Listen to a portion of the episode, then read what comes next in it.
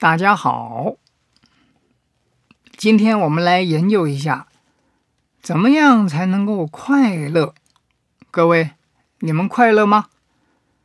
中国字啊，有很多的乐趣，所以呢，我常常喜欢呢，在这些字眼上面呢，转过来转过去，去琢磨它的各种意思。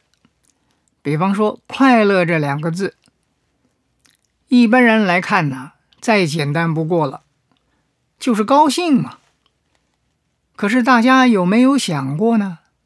因为快而不乐的一个现象，就是我们有时候为了求快，反而不一定会达到乐趣。所谓欲速则不达呀，不就是一个例子吗？当然，这个“快”字也有不同的看法。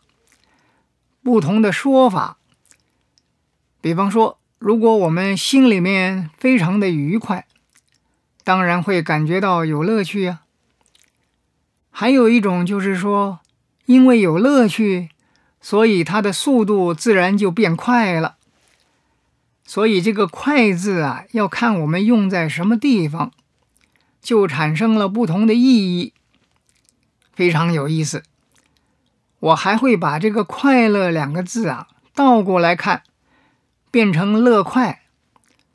有一句话说呀：“乐极生悲呀。”如果我们乐极了，也就是说过头了，到最后说不定还是不愉快。您说是不是啊？有一个人呢，听我说“乐极生悲”。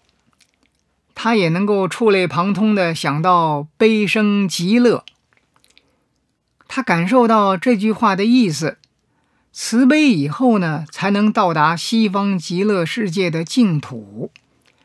这种联想啊，哎，也是蛮好玩的。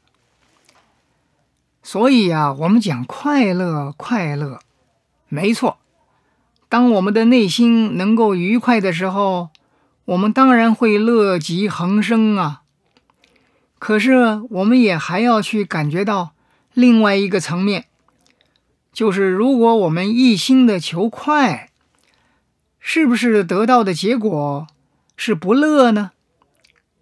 当然，更深一层的体会就是说，当我们在不快的领域之下，是不是也能够在里面得到无限的乐趣呢？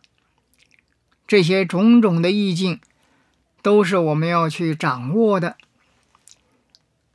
中国字充满了许多奥妙跟禅机，乐趣无限呢、大家不妨多推敲推敲。